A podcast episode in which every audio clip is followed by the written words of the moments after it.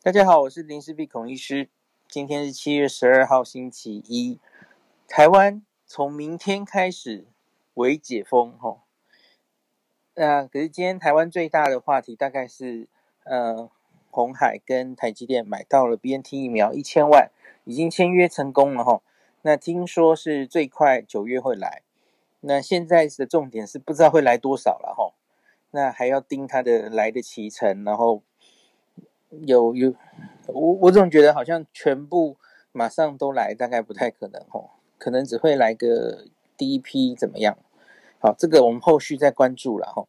那可是今天的记者会上，我我自己觉得一个比较大的消息是跟疫苗施打政策有关的哈，所以这就是我现在标题上讲的两件事，是我今天想跟大家谈论的哈。我们指挥中心今天宣布哈。第二季的莫德纳，你已经很多人打了第一季的莫德纳哈，那可是他宣布第二季莫德纳，我们延后到十到十二周。哦，我觉得这是一个很重大的决定。那第二点就是因为谈到 BNT 嘛，BNT 大家都知道，这是目前 EUA 哈，就是十二到十六岁的青少年可以打的唯一的疫苗，目前。所以今天有记者会上有人问部长这个问题哈。是不是可以给学生打？哈，青少年呢？部长就说，假如到了那个时候，哈，那还是只有 BNT，我们手上的疫苗可以施打在学生的话，他觉得考虑，哈，可以把这些疫苗保留给学生施打。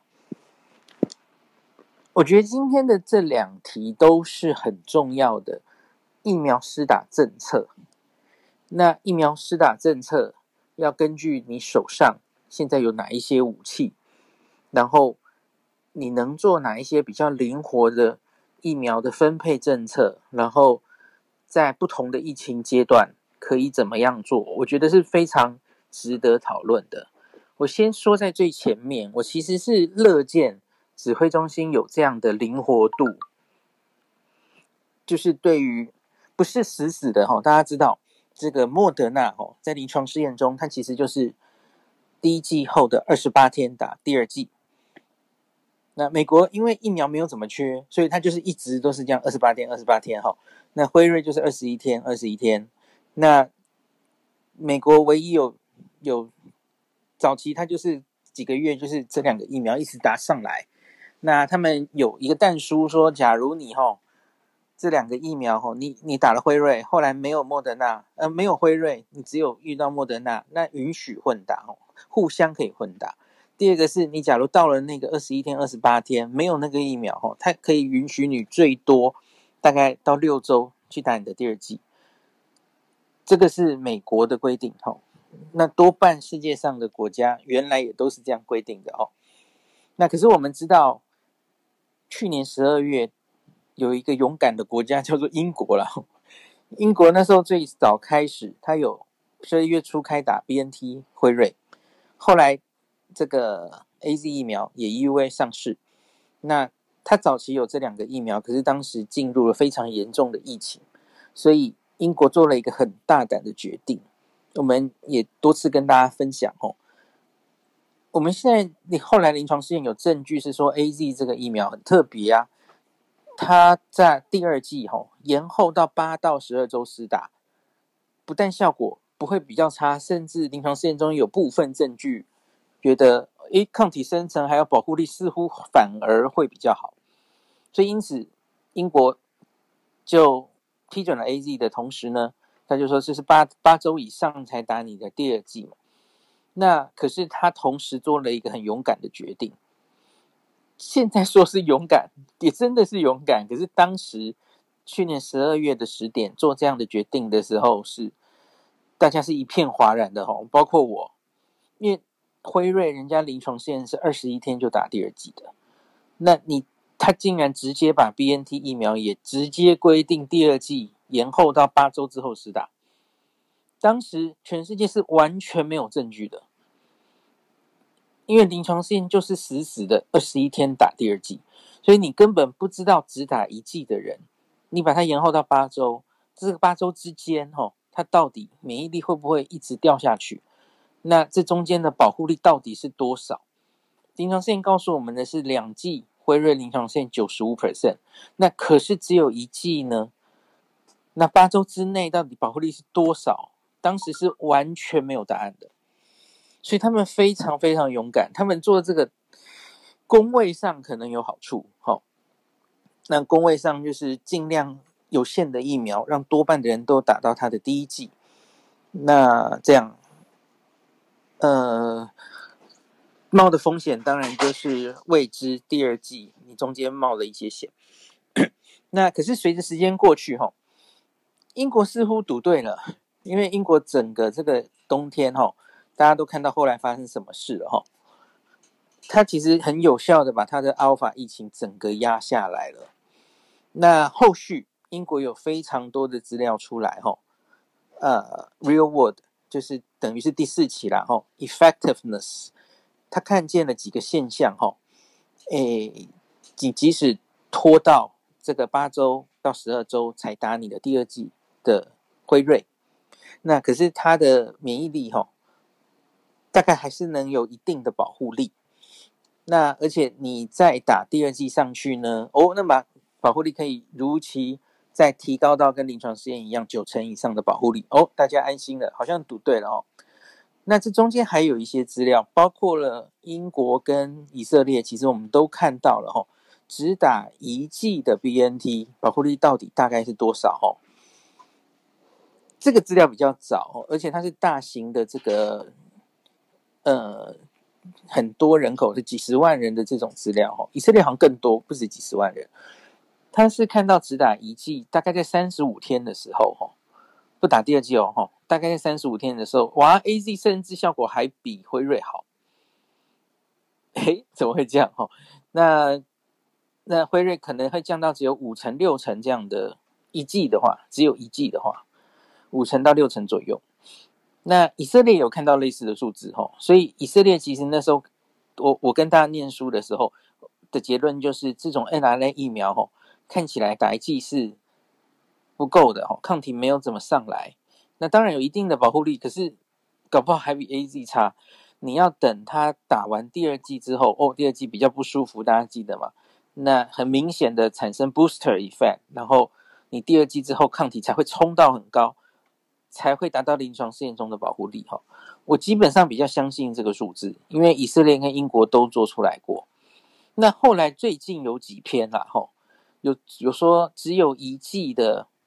不管是莫德纳或是 AZ 哈，呃，就像最近前几天才刚出了一篇 NEJM，然后说只打一剂的话哈，它的数字大概是八十一 percent 啊哈。可是我个人不是很相信那个数字，我觉得我们还要再多看一些研究哈，因为那个应该是针对医护人员的，我觉得医护人员哈比较保护自己，所以跟前面我刚刚说的以色列跟英国的。大型研究，我比较相信那个现实生活中的数字，因为它也比较符合我们对于 mRNA 疫苗的了解。嗯，它大它应该第一季保护力没有到八成那么高才对哦，这是我个人意见，我要跟大家讲清楚。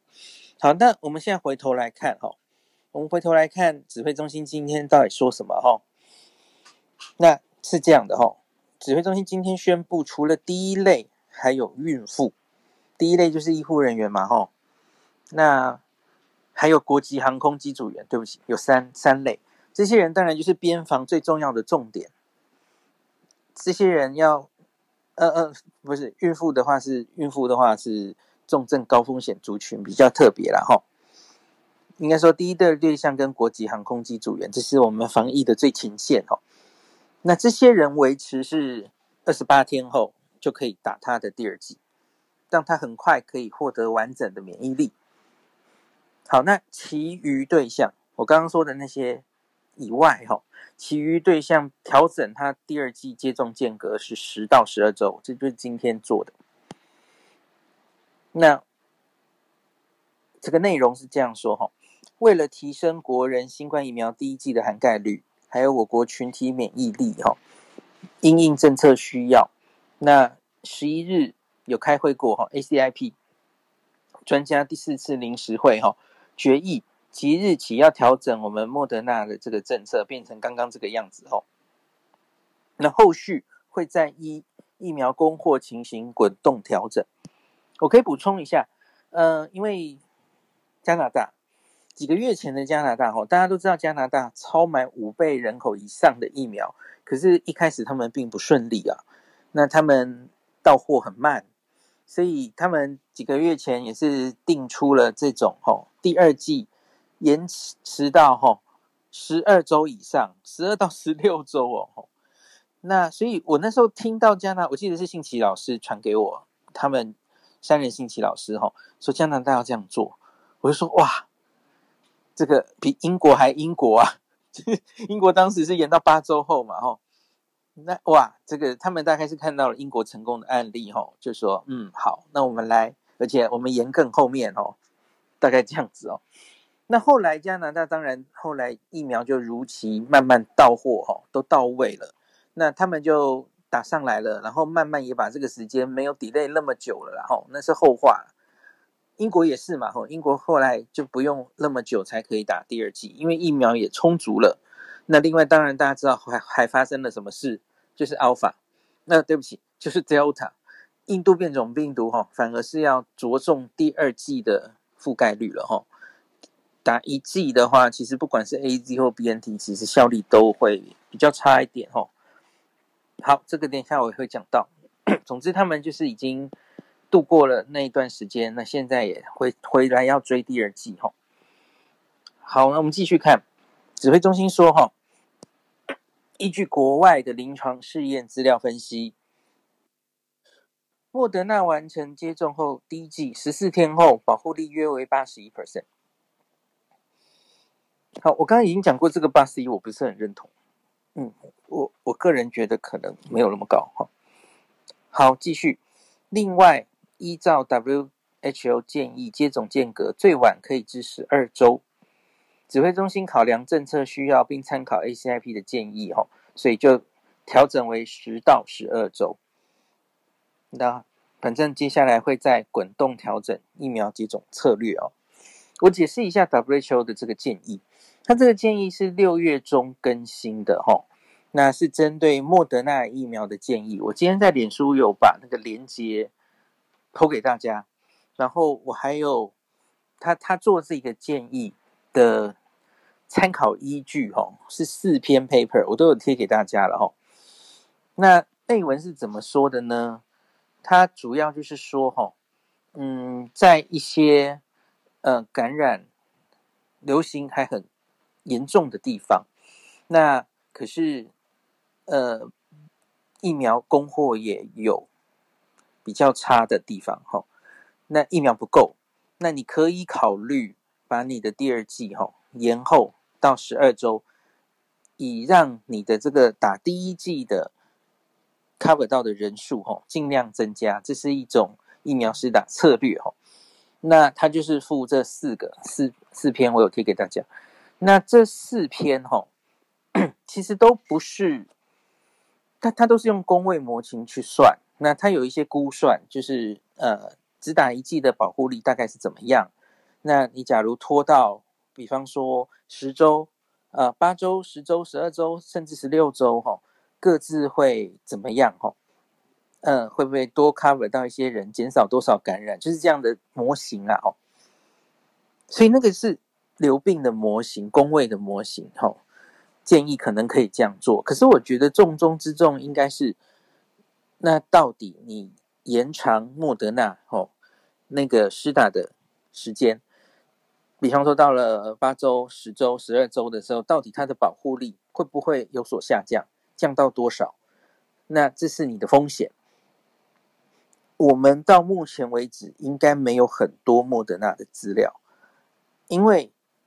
没有国家这样做，莫德纳早期都在美国施打，后没有出美国，锁在美国，美国就是乖乖的二十八天就打了莫德纳嘛，所以后来呢，这些莫德纳会延长使用，最多的资料会出现在哪里？肯定是加拿大，所以我相信后续加拿大应该会有一些资料告诉我们的，吼，就是类类似英国的这种资料，吼，延长到这么久。保护力有没有下降？哦，那在打第二剂之后，哦，保护力是不是如期就上升？我相信加拿大会有了哦。可是到目前为止我，我印象中我没有看到这样的研究。假如有的话，请大家传给我哦。我没有看到哦，所以我才会觉得，我要我要先说，我其实赞成这样做，我是赞成的。如同我最前面讲说，我觉得有英国前面那样做，而且他是用辉瑞疫苗做哈，它是 BNT，它似乎有一定的成功哈。那即使是对我拉时间拉到我们现在哦，去年十二月那个时时间做这样的决定，当然冒险。可是现在我们有英国、加拿大大概这样做成功压下疫情的经验哦。那我本来就觉得，嗯。Moderna 跟 Pfizer 这两个疫苗，其实从临床试验吼，综合抗体做出来，然后它的机制、它的保护力几乎一样，所以你可以预设它大概是差不多的。我本来就是赞成这样的啊，所以我才觉得，哎，你你有 AZ，然后辉瑞的混打资料，你没有莫德纳的，可是我也觉得你可以 go ahead 去试试看了，不然人家加拿大总理跟。跟德国总理梅克尔，他们就这么放心让自己的总理混打莫德纳，他们都不担心哎吼，因为很多国家，你其实这两个疫苗就几乎视同是一样的嘛，所以我赞成呢、啊。虽然现在莫德纳的资讯不够多，嗯，好，可是我觉得我是赞成你这个把它延后的的一个策略哦，我赞成你，而且 WHO 其实都这样已经推荐可以这样做了嘛吼。好，可是我只是想，弱弱又来了，弱弱的问一句：你不赞成要开放 AZ 混打莫德纳的理由，是因为莫德纳没有资料啊？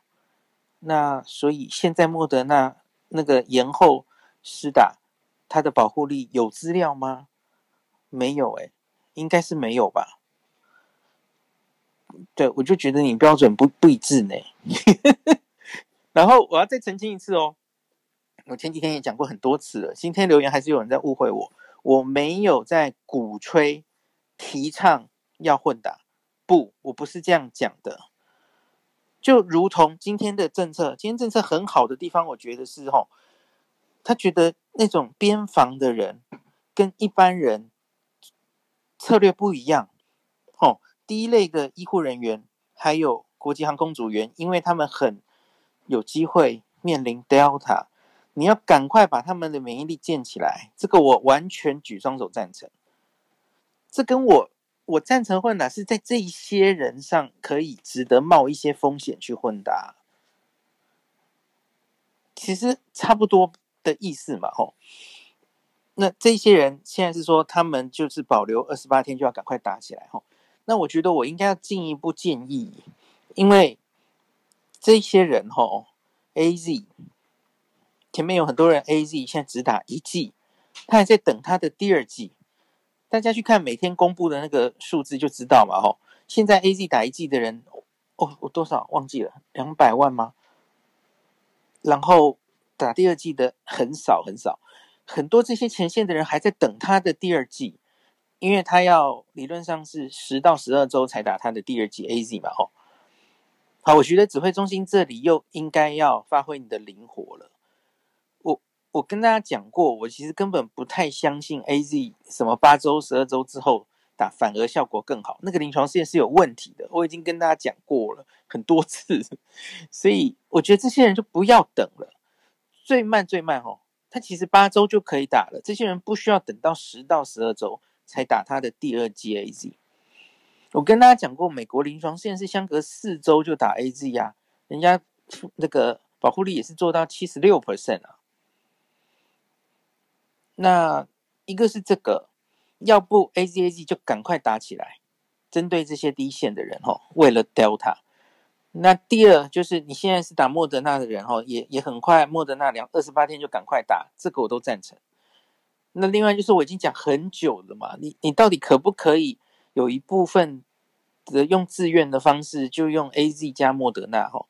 好，见我前面的论述我不是在鼓吹这件事，因为这是有风险的。我当然同意呀、你承受两种完全机制不同的疫苗的风险，未知的副作用，又有心肌炎的副作用，又有 TTS 血栓的副作用，所以我当然不是在建议大家全部每个人都要去混打，不要误会我的意思。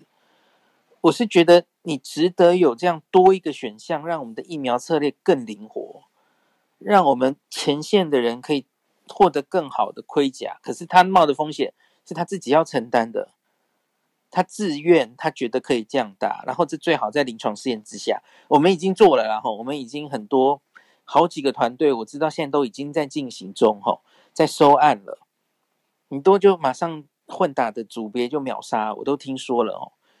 那所以我觉得接下来我会有资料的，会有资料的哦。那这个大概就这样。所以我觉得我们随着疫苗来的种类越来越多哦，我觉得值得讨论一些策略。那包括了我下一个要谈的哦，BNT，因为今天大家都知道 BNT 是目前唯一就是十六岁以下哦，十二到十六岁的青少年。是可以打的疫苗，目前，那所以今天就有人问阿中部长哦，那是不是可以给青少年施打 BNT？部长是这样说的哦，假如九月那个时候 BNT 来的时候哈，那没有别的疫苗可以打在青少年身上，就跟现在一样的话哈，那他觉得 BNT 可以优先留给青少年。呃，我觉得。我我讲两件事，第一件事是，我觉得应该莫德纳很快就会得到青少年授权了，没多久，因为他们五月就已经发表了，他们应该是四千人吗？三四千人做在青少年哦，十二到十八岁的临床试验，莫德纳，然后那保护率百分之百，我相信很快美国 FDA 应该就会通过了，然后，所以那时候应该不止 BNT 啦，吼，BNT 莫德纳应该。青少年都可以打，好，那可是要不要特别留给他们打？留给他们打的意义意思就是，前面即使有高风险的年长的人都还没打哈，可是你就要把这个疫苗完全保留给青少年。呃，全世界好像没有人这样做的。没有这样做的原因，其实就大家都知道嘛，大家都是从风险高的人先打，容易重症的人先打。嗯，年龄用年龄。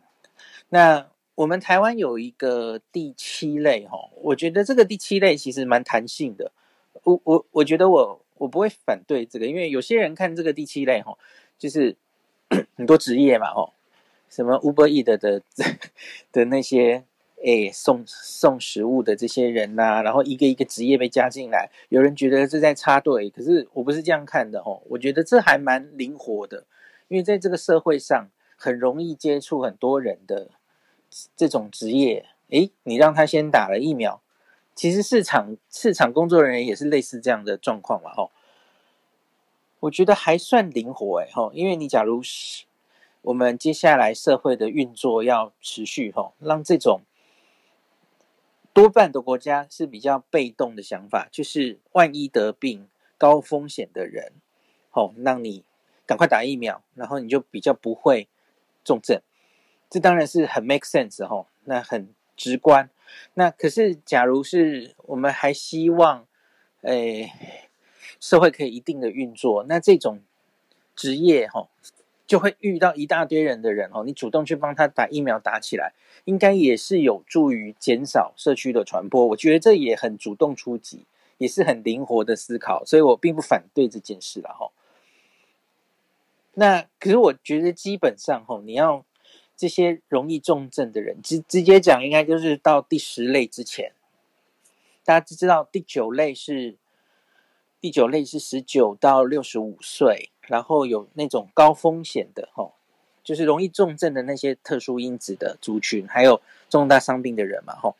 然后第十类是五十岁到六十五岁吼，也是比较高龄、年纪比较大、容易重症的人。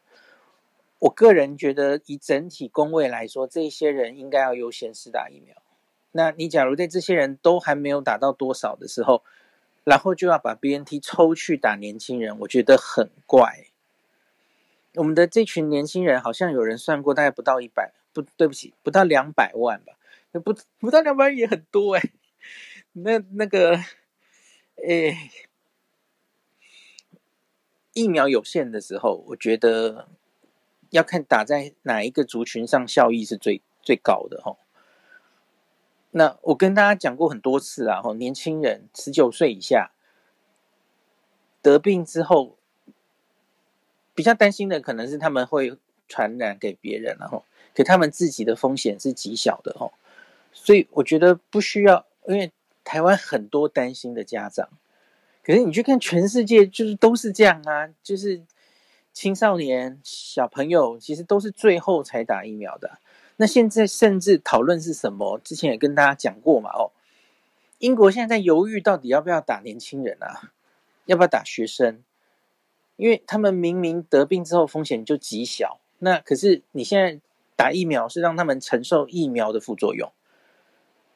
打 AZ 疫苗、打胶生疫苗，它会有 TTS 血栓的风险，十万分之一，那是会死人的。他们的新冠可不一定会死。几率要权衡一下。那 mRNA 疫苗会心肌炎，心肌炎我跟他解释过，不一定那么可怕了吼。那可是也是有一定的风险啊。那心肌炎的几率哈，现在看起来还稍微高于 TTS 的风险吼，都是十万分之几的这种阶级啦吼。可是总之它都是你要评估的风险啊。那所以你要问我那个。那个叫什么 BNT 就留给学生打，我个人不赞成了。你要拿出科学的证据说服我。嗯，那当然谈论这个问题可能也还早，因为我们不知道九月那个时候到底我们疫苗已经打到什么程度了哈，变出来很大嘛吼。我不知道前十类到底已经打到多少了，我很在乎第九类跟第十类。然后那个时候到底我们手上的疫苗是什么？所以我觉得还早了。我只是觉得。特别要把 BNT 留给青少年学生打，我觉得怪怪的哦。你要用科学说服我。好啦，那今天大概就讲到这里。